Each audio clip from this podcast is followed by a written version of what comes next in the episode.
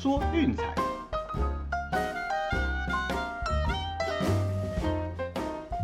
看球赛买运彩，老师教你前往拿白。大家好，我是陆老师，欢迎来到陆老师说运彩的节目。啊，我们这一系列哈大联盟季前分析的单元，那主要是针对大联盟六个分区哈每一支球队，我们来做逐一的解说。那还是要不厌其烦的跟各位强调一下，陆老师说运彩的节目不是传统的体育频道，更不是那些怪力乱神的爆牌群组。我们这边都是用科学数据哦，还有实战的分析来带大家拟定策略做运彩的投注。当然内容当中也会谈到一些关于球队的战绩啦、球员的表现这些哦。不过那个并不是最主要的重点哦，能不能帮各位在运彩投注的时候赢球哦，才是我们所关注的主要项目。接下来单元呢会分为六集，我会针对大联盟六个分区来为各位做逐一的季前解说。那不论各位哈是不读会养、不读会死、不读会养死的核心用户，还是偶尔玩玩的休闲用户哦，甚至是完全不投注、单纯就是看球赛的运动迷哦，我想这个频道都会非常适合各位啊。有有时候呢，我们从数字啊、从赌盘、从赔率上面去看，其实是可以得到不少有用的资讯哦，以及看球的乐趣。对，所以我想呢，只要是有在关注美国之棒大联盟的朋友，应该都很适合我们这个节目啦。好，那废话不多说，我们就从第一节节目美联中区开始谈起。哦，这也是大家所熟知的台湾好手张玉成所在的一个分区。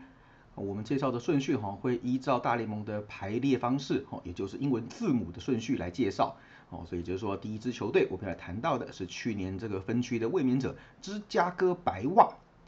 那白袜到目前为止哈，分区冠军的赔率是只有一点四五哦，这个是六个分区当中最低最低的哦，也就是说可以看得出来这个分区的实力差距是最悬殊的。那如果没有意外的话哈，今年依然会看到白袜在这个分区独走。至于世界大赛冠军的赔率哈，目前是十二点零啊，看洋基是并列第四。那休季期间哦，主要离队的球员包含了 Carlos Rodon，还有 Cesar Hernandez 以及 Billy Hamilton。至于说加入的新血呢，则有 Kendall Graveman。Joe Kelly、Vince Velasquez 以及 Josh Harrison。Kelly 和 Graveman 哦，算是在牛棚上面得到一个蛮强大的一个提升哦。那这个一字排开，加上原本就有的 Leon Hendrick、哦 Aaron Balmer，还有 Craig Kimbrel 哦，这个牛棚排起来可以算是在大联盟前五的强度了。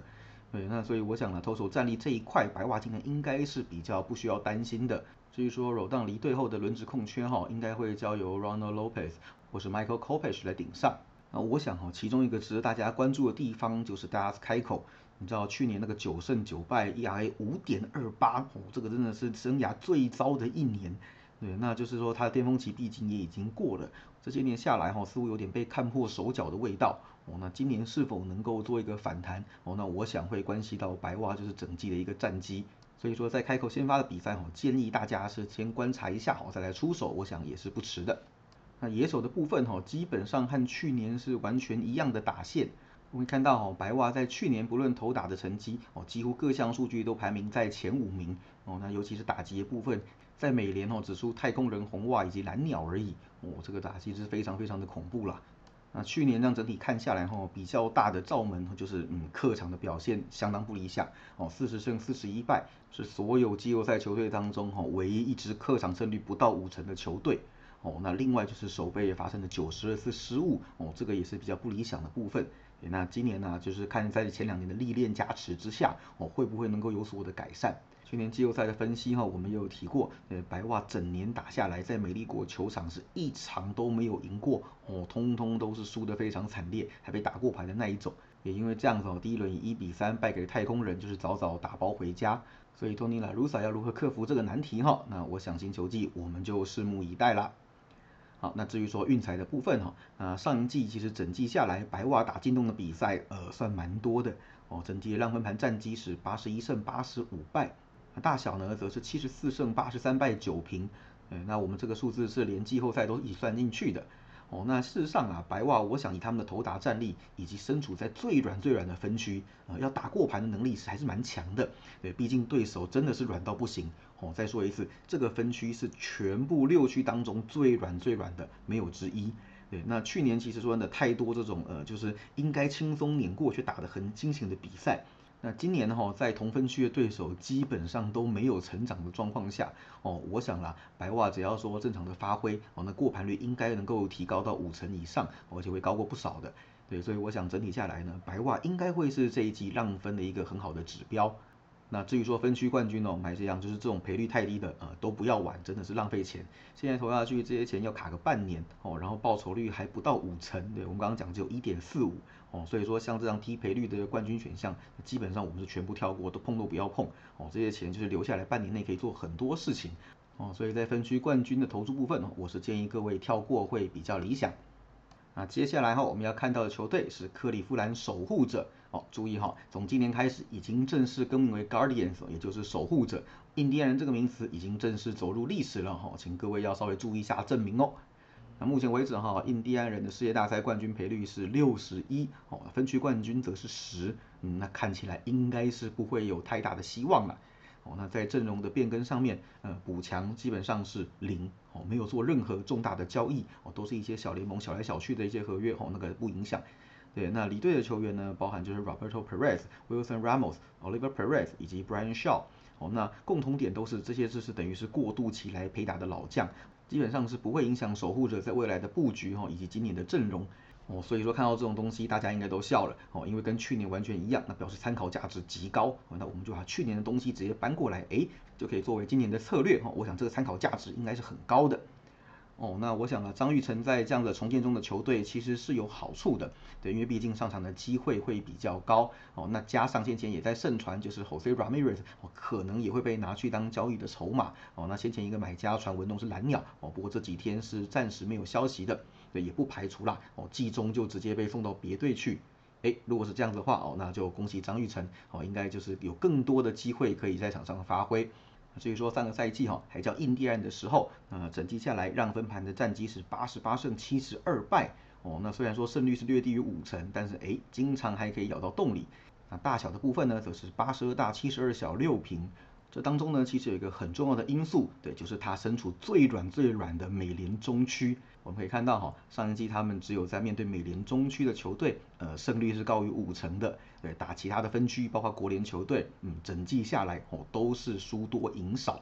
对，那而且其中面对五成以上胜率的球队，只有二十八胜五十一败，非常典型的欺善怕恶。哦，这个对五成以上胜率球队的胜率哦，只比精英好一点点而已。主要收入来源呢，还是来自同分区的弱队。哦，所以我想啊，我们在前面有提过，在阵容几乎没有变化的情况之下，哦，那这些特性，我想应该也有很高的几率可以延续下去。对，所以我想各位哦，如果要投注守护者的比赛，不妨针对这一点哦，就是说面对同分区的弱队，尤其是补强程度比较小的双城和皇家哦，我想应该可以针对这两队来欺负。那面对其他分区的强队哈，我想就还是走守护者的对家为主要的投注策略。哦，那照着这样子来走，我想整季下来应该会有不错的收获才对。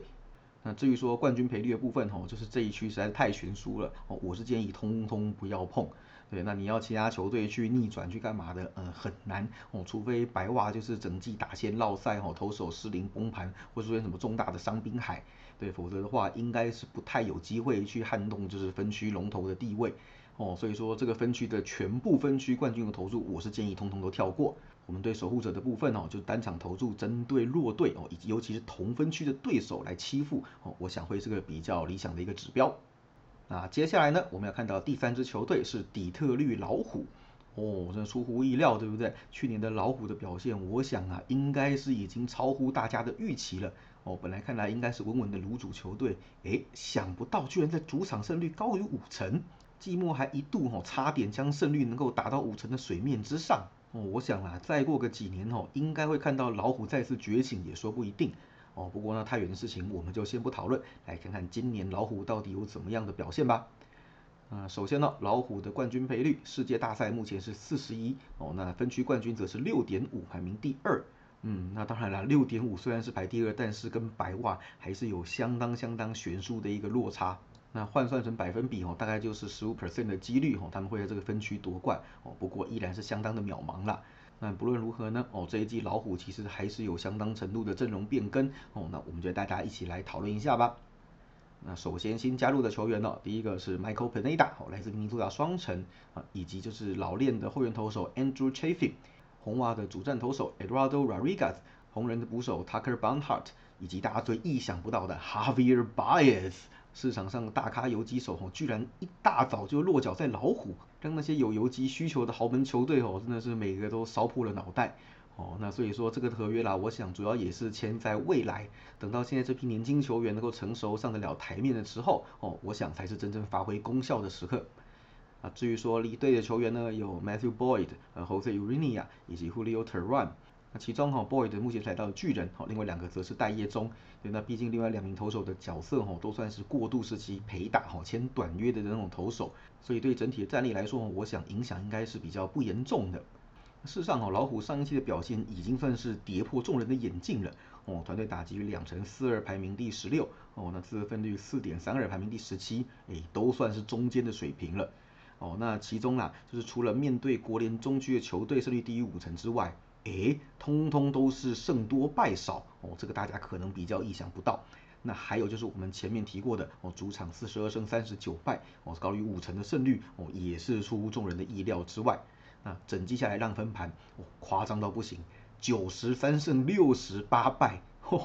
也就是说从来不会让对手好过哦，经常都是一分引坑落败。对，那这当然啦，就是跟年轻球员啊，尤其是牛棚的部分哦，是比较不成熟，有比较大的影响。对，那事实上哦，再多点时间下去，那我想应该可以看到老虎哦会有长足的进步。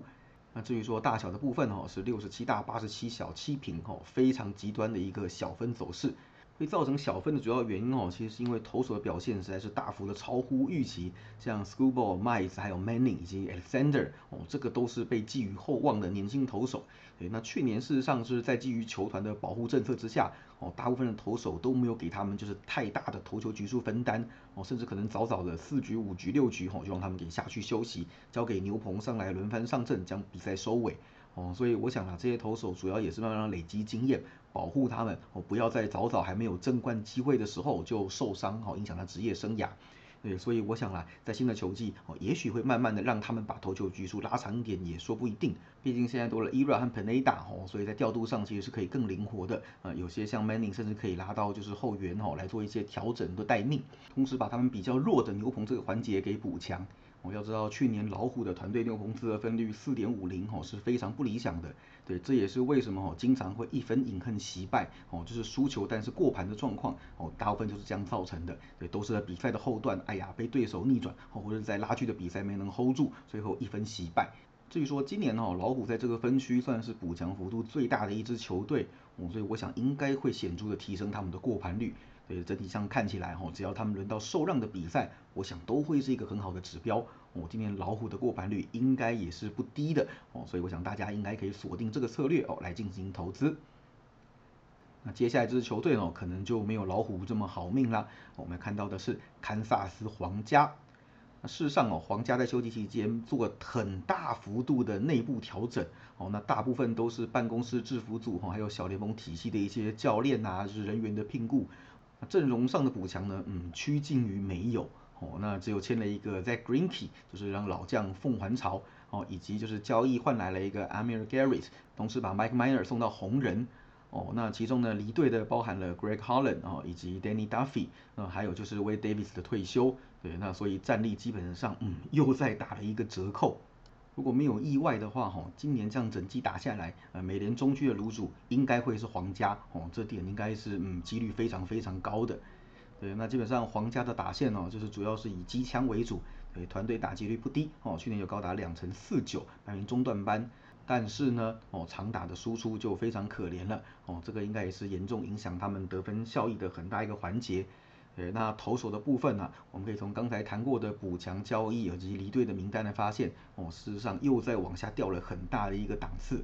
那所以我想啊，去年让分盘要有八十一胜八十败，吼，能咬在五成左右。那今年应该会很惨很惨才对。那大小分呢，整体下来是六十七大八十三小十一平，哦，是小分比较多的一个走势。不过今年呐，在同区的对手都有补强，而自己却完全没有的情况之下，哦，我想了这样子的趋势应该是会有不小的调整才对。光是 Miner 跟 Duffy 的离队哈，我想就会让皇家的过盘率降低不少。啊，对，Greenkey 虽然是凤凰巢，但是他的球速和威力哈，已经没有当年那种王牌的水准了。所以我想整体来说应该是一个大扣分。在这样的情况啊，我想皇家被打爆的比赛应该会再增加一些些哦，所以小分的趋势应该不负债哦。那整体来讲，对家直走应该会是一个比较好的策略哦。所以我想这一季整季看到皇家的比赛，应该大多数的时间都可以投入在对家哦，会是比较适合的一个选项。好，至于说这个分区第五支要介绍的球队呢，就是明尼苏达双城。那事实上哦，双城在这个休季期间也算是蛮活跃的哦，有不少补强的动作，无论是透过交易还是前自由球员哦，所以现在阵容其实也有不小的变更。我们接着带大家一起来研究一下。那目前为止哈，双城的冠军赔率世界大赛是四十六哦，分区则是七，对，看起来应该跟白袜是都没有竞争的空间啦。对，那至于说新增的球员有哪些呢？哦，主要有 Sonny Gray，还有 Carlos Correa、Dylan Bundy。Gary Sanchez 和 Gio Urshela，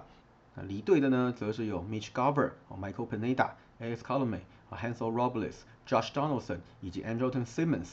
那另外没有离队却不能上场比赛，大家也特别注意一下哈，就是前田健太，我已经去做了 Tommy John 的手术，所以这一季是确定要完全报销的。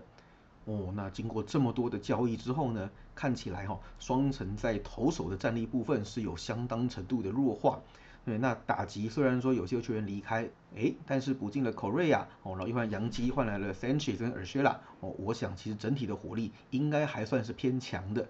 哦。那去年其实比较大的问题是投手和守备哦，那整季四点八三的自责分率，那今年应该会更惨哦，那还有一百零六次的失误，这些都非常非常的不理想哦。那其中可以注意到哈，那对左投的打击表现是非常非常糟糕的。整季的战绩只有二十胜三十六败，哦，这个是美联最差最差胜率最低的一支球队。那今年哈在补进了三棒都是右打的状态之下，就看能不能稍微平衡一下哈这样子的劣势。呃，不过整体来说，去年双城整体的让分盘战绩是六十五胜九十七败，大小则是八十六大六十七小九平，哦是偏大分的一个走势。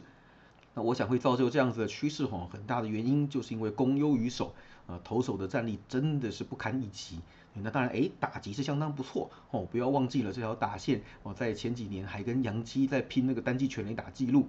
对，那虽然说有些球员已经离队了哈，不过整体上看下来，嗯，这个火力依然是偏强的。预计整季下来哈，双城的攻击表现应该是可以排在中前段班的哦，但是投手恐怕哈会在最后五名这是没有意外的啦。对，那目前新球季以这样子的阵容来看，哦，那打击的落差应该是不会到太悬殊。投手的话，嗯，看起来应该还是那个样子而已了。哦，就算有 Sonny Gray 一个人那，应该也是难以独挑大梁。对，所以我想今年哦，双城应该会继续很多大分的一个比赛。哦，那至于说让分盘的部分，嗯，对家可能依然会是比较好的一个选项。哦，那所以我想啊，整体来讲，虽然说阵容有蛮大的一个变更，但是走势应该跟去年来说是不会有太大的影响。哦，所以双城的比赛，我们看到依然是可以走对家以及大分哦，来作为主要的投资策略。好，那最后哈，我们再来整理一下哈，做这个分区的排名预测。那我个人的预测排名会是这个样子。那第一名当然是白袜哈，那个应该是蝉联冠军是没有问题的。第二名哈，个人的预测会是老虎。嗯，今天的老虎表现应该会超乎大家的预期哦，胜率有可能会来到五成左右的一个大关。对，那至于说第三名，我的预测应该是守护者，对，那应该胜率会略低于五成哦。那当然，毕竟重建中的球队，我们也不用太奢求哦。那第四名是双城哦，投手战力有明显的缺陷的情况之下，应该会有不少的败场哦，让他们过渡这个重建中的球季。哦，那没有意外的话，卤主应该是堪萨斯皇家了。哦，这以这种阵容来看，完全没有补强，甚至还有弱化的情况，也许整季下来哈会超过九十败，也说不一定啦。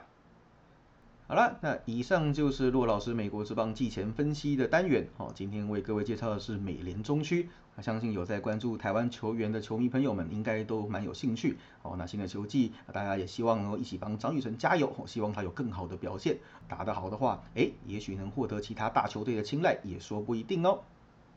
最后还是要跟各位提醒一下哈，骆老师的 MLB VIP 套餐哦，即日起至四月七号哦，我们有预购的早鸟优惠，周套餐只要一六八零，月套餐只要六八八零，有兴趣记得私讯来给骆老师，ID 是 RCKZR 零四零二。